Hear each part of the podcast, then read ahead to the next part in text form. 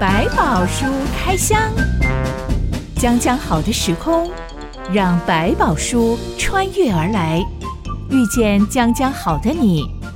欢迎收听《将将百宝书开箱》。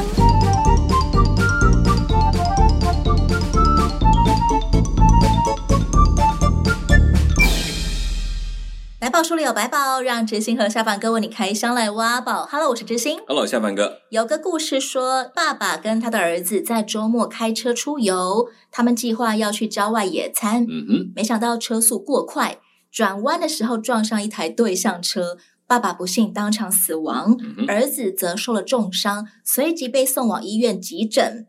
急诊室的医生前来查看，一看到男孩就吓了一跳，连忙说：“这不是我儿子吗？”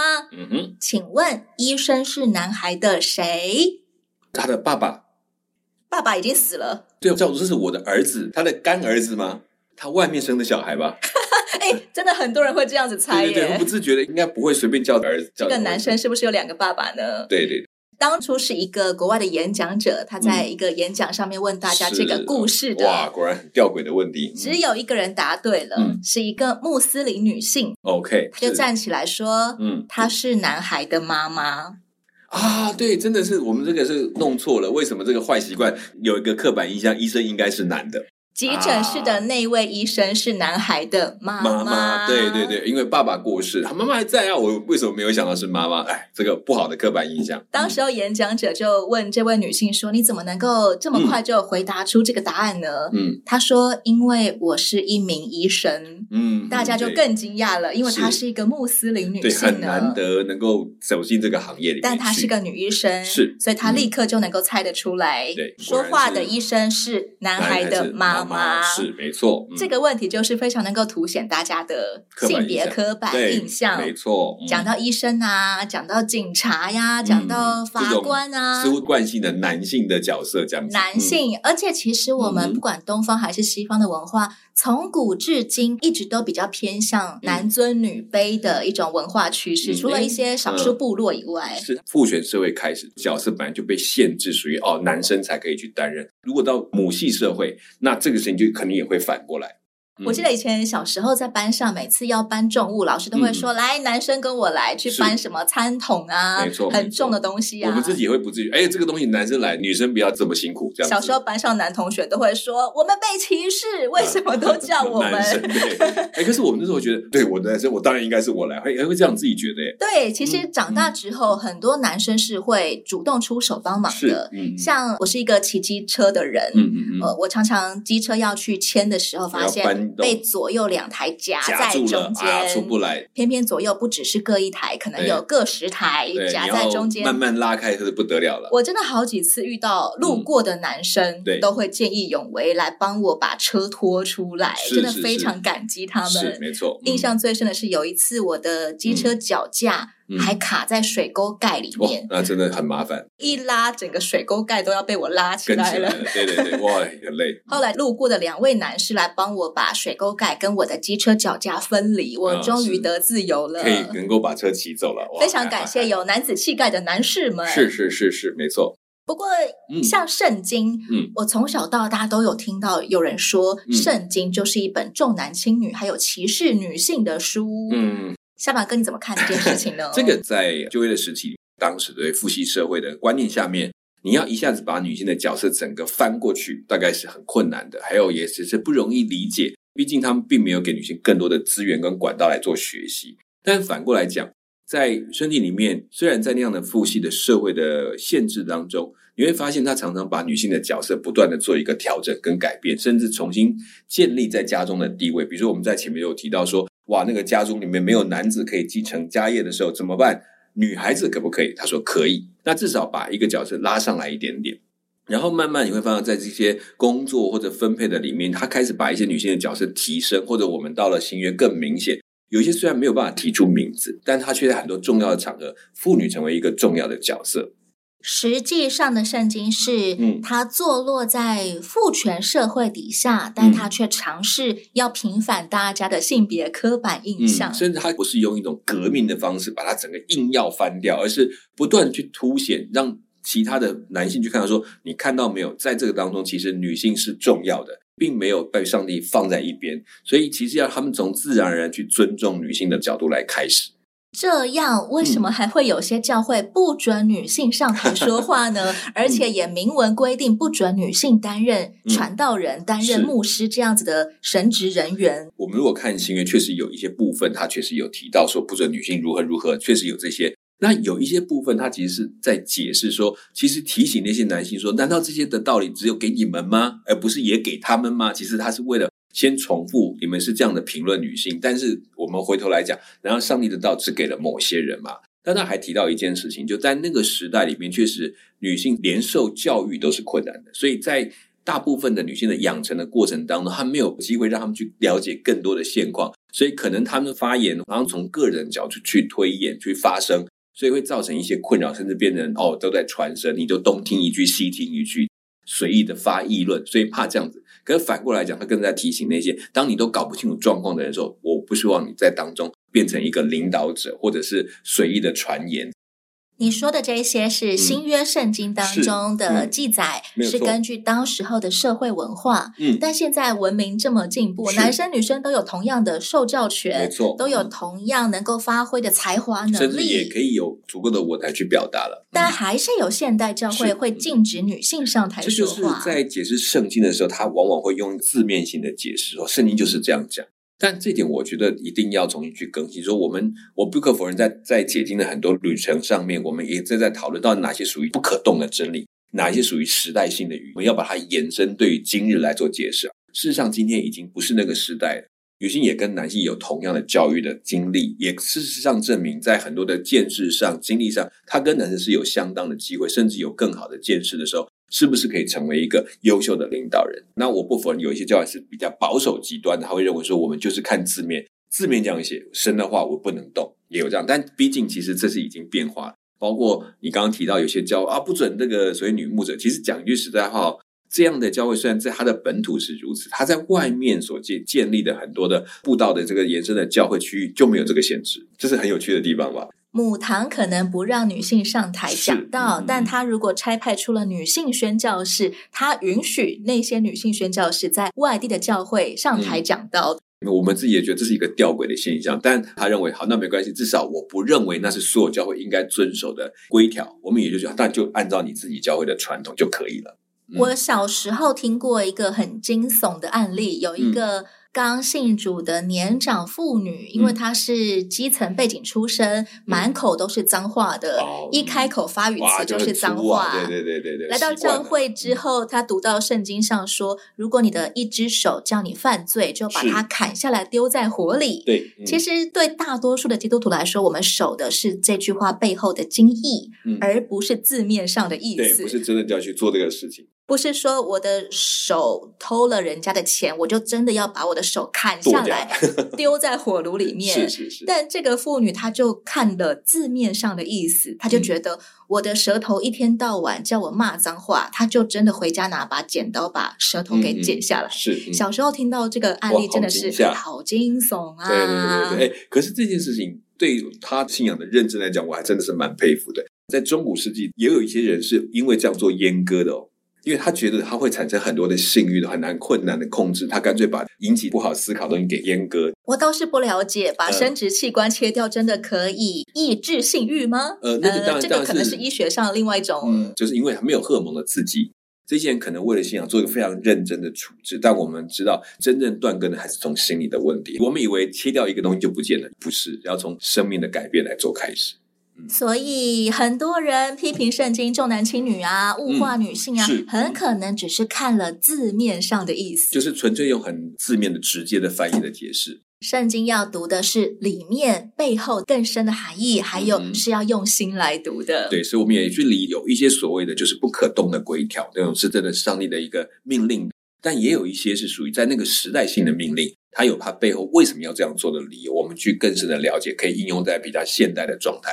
这就是为什么我们要来开箱《江江百宝书》。是，嗯，今天要开箱的故事是女性胜过男性的故事，发生在古代男权社会哦。嗯、嗯，这则故事记载在《士师记》第四章。一段音乐之后，我们来开箱。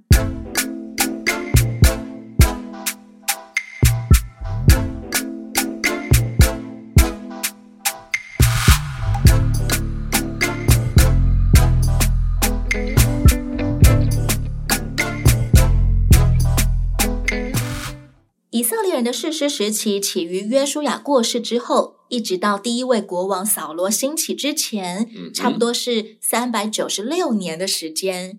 以色列人当时在迦南地遭遇大量的内忧外患，内忧包括他们的信仰道德观开始日渐崩坏，嗯、是外患就是有很多的外敌外强来入侵掠夺他们。嗯士师必须要针对各种内忧外患做出回应，还有解决难题。嗯、是对于处在战乱当中、苦难当中的老百姓来说，他们应该相当于民族英雄，公认的领导者这种概念。其实乱世本来就会出英雄，士师即是乱世记。嗯嗯，这些被上帝拣选兴起的士师，跟一般我们说被时势造出来的、被乱世逼出来的英雄有所不同吗？圣经里面在谈到这些事实，他会特别强调上帝跟他同在的概念，有上帝的灵在帮助他，而不是靠他这个人的英雄特质去完成这些工作。事实自己也很需要依靠上帝，是他要变成一个真的自己对上帝更加认真的人，才能够影响他的人来去思考他所依靠的神。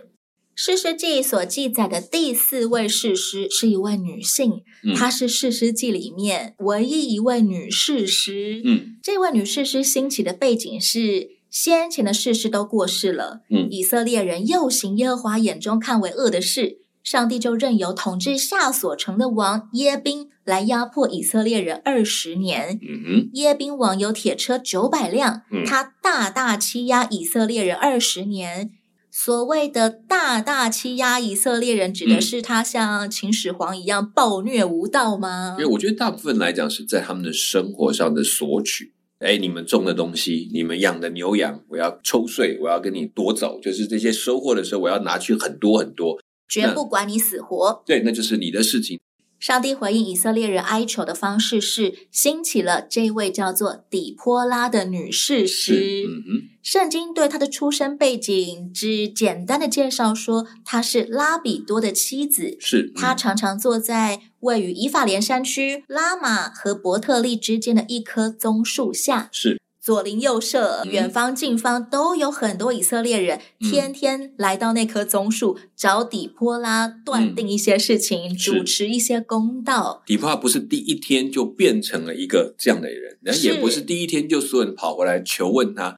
我们记得刚开始是因为什么会引起外地进来，就是这些人开始各自有各自去膜拜的对象啊，也没有人太在乎这个上帝的状态。底波拉可能是一个一直在那边继续仍然求问上帝的一个人。慢慢，大家看到他在求问，甚至好请他为他们祷告，然后看到神的回应，这件事情慢慢建立了他所谓士师的地位。因为我们回头来讲，并没有人去聘请他来当士师，是他逐渐成为大家心目中的事实。上帝建立他的位置这么多年，然后到最后要反抗的时间是大家都来这里向他求问耶和华的时候，这个时候要时机成熟。大家都知道，我求别的都没有用，还是来这里找耶和华能够帮助我们。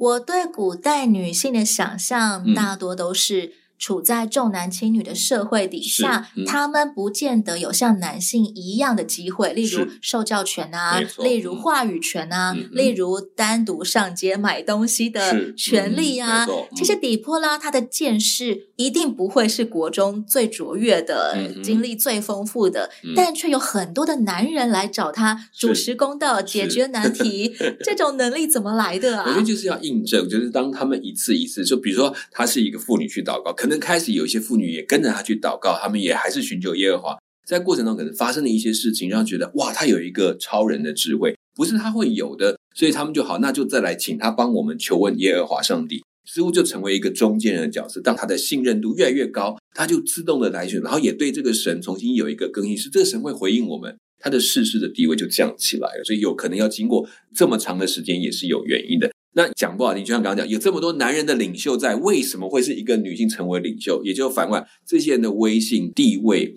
甚至他应该扛的责任，似乎渐渐的失去。上帝也在提醒，你看你们这么多男生，力量比人家强，见识比人家多，却没有人想到回来依靠耶和华。那我就让一个你们看来不怎么起眼的人来担任这个角色。当时候的族长、城主、嗯、长老、领袖、是祭司，清一色通通都是男性，所以这位底波拉他其实是没有头衔的。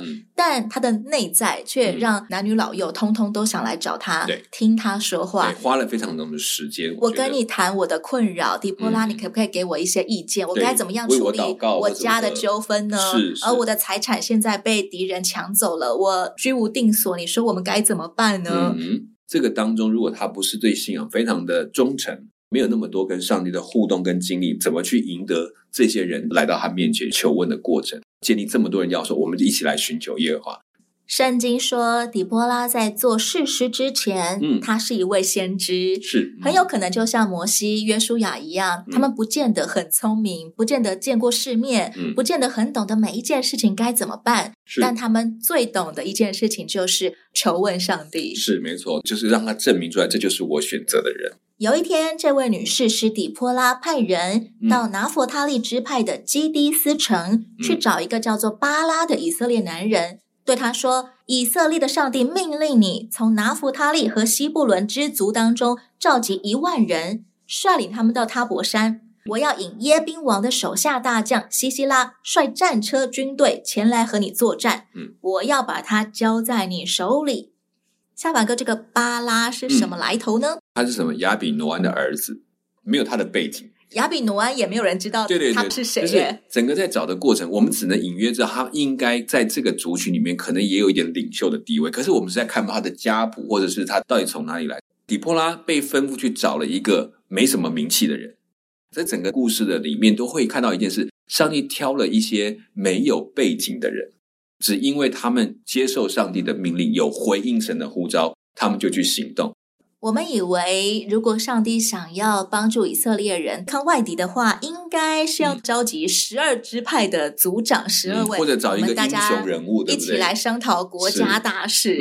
没想到底波拉去找了一个名不见经传的巴拉。嗯，还有一件事情很特别，是我们先前开箱过的三位士师，他们其实都身负将军的职责。对，但这第四位女士是底波拉，她没有亲自挂帅，像一个巾帼英雄一样来大。大家跟我一起去抵抗耶宾吧！对对对，古代的圣女贞德。为什么底波拉反而是找了一个有点像打手的角色巴拉呢？嗯，这个里面可能还是兼顾在当时的一个时代的状况。基本上打仗这个事情还是属于男性去做的，还有他们受过的训练或者是体格也比较适合去面对战争的状况。那对方的军队当然也几乎都是男生，可能也因为这样子才需要有一个男性的号召者，可能也是兼顾在夫妻社会当中。这些角色他们的信赖感的基本的起点，所以还是有兼顾到人的一个需求。巴拉听完底波拉的话，就对底波拉说：“嗯、你若同我去，我就去；嗯，你若不同我去，我就不去。”是，这话是在表达巴拉有点胆小吗？嗯，倒不是，在他们的眼光当中，底波拉表示神的同在。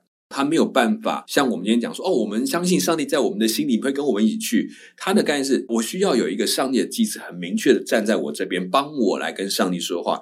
他如果愿意跟我在一起，就表示神也会跟我们同在。对他讲，他是有信心，是我愿意做，但是我必须要神愿意跟我一起做。我才有胆量，我也才有把握，我可以做得到你的吩咐。换句话也可以说，当这个荣耀的是在他手上，他不是想说哦，终于得到一个机会，我可以去攻打这些人，赢得这个战争的荣耀。他想的事情是，我不在乎我能不能打赢这群人，我在乎的是我在做这件事情的时候，你上帝要跟我一起去吗？我不是你告诉我去打赢，我知道你让我去打赢，我一定赢。可是问题来了，我不是要赢的荣耀，我是要这件事有上帝跟我同行的荣耀。底波拉同意巴拉的邀请，但他说：“我必与你同去，只是你在所行的路上得不着荣耀，嗯哼，因为耶和华要将西西拉交在一个妇人手里。”是，嗯，这段话怎么好像有点谴责巴拉的意味呢？嗯，我觉得其实也在挑战一种概念，说：“好，现在我跟你去了，所以功劳好了，最大的功劳会归给一个其他的女生，你还要不要做？”这是很挑战男性尊严的一件事吗？就是就是、你想想看，我让你去打仗，苦力你去服了，但是最后呢，战争的赢取是一个没有人听过的一个女性，那你还愿意跟上帝去做吗？还是你觉得说，那算了，那你就找他去打，为什么叫我去打？底波拉这番话是在。试验巴拉，你愿意接下这个任务？到底图的是什么？嗯、你想求什么？这可能会不会是我的脑补？我不敢确定。但是我觉得这句话会让底波拉讲出来，就有一点点让巴拉做一个决定。如果即便你得不到那最后的荣耀，你仍然愿意跟从上帝去行动吗？不在乎自己身上有没有荣耀，而在乎的事情是我能不能有上帝同在，一起去做这个事情。最后结果归给谁没问题，只要只有上帝跟我同行就够了。能够召唤出巴拉他心中真正的渴望。你真的想要拯救同胞吗？嗯、还是你想要大家崇拜你？哇，大英雄凯旋而归！就是我们有时候很辛苦做完事，到最后的功劳如果不归在你自己的时候，你会不会有一些遗憾？最后的荣耀都归给上帝，这是我们所盼望的。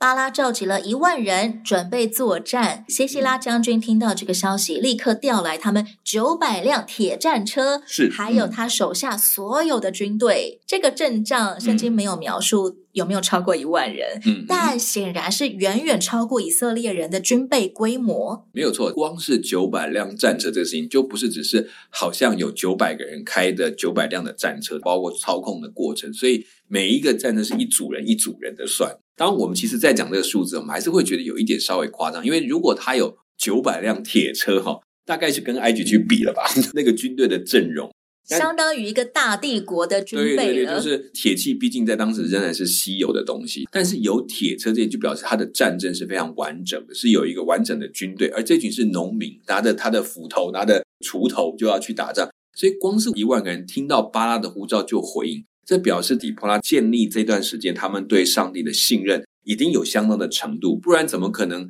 他们呼召，然后这一万人说好，那我们去打仗，哎，打仗是要死人的，是有生命危险的，他们就跟着去，而且相信会得胜，居然能够走出来，究竟是一个很神奇的地方。以色列人从约旦河东就开始打仗，嗯，一路打到约旦河西，现在他们安家落户了。嗯，难道各支派没有训练自己的家丁、训练自己的士兵的做法吗？刚开始安居乐业，可能第一个最重要就开始怎么落户，所以要在花人召集起来做训练，除非他们很有规模的去做，不然的话，其实到最后其实你招不回人来，大家都在忙自己的家业的事情。他们其实很需要被。教招一下，不是只有从前年轻的时候打过仗就可以了。对，其实你们平常就应该要练一下你们的军备武力，不然临时有敌人来了，每个人都还在盖自己家里的屋顶呢。对，是其实就好像没打到我这里，就跟我没有关系。那换言之，为什么到后来他们一直想要一个国家，也用这个角度来思考，所以他们渴望说，我们可不可以有个国家，有固定的军队将军来保护我们，像别的国家一样，可能也掉到他们的心里面。一万以色列步兵面对西西拉将军的九百辆铁战车马兵，底波拉鼓励巴拉说：“你起来，今日就是耶和华将西西拉交在你手的日子。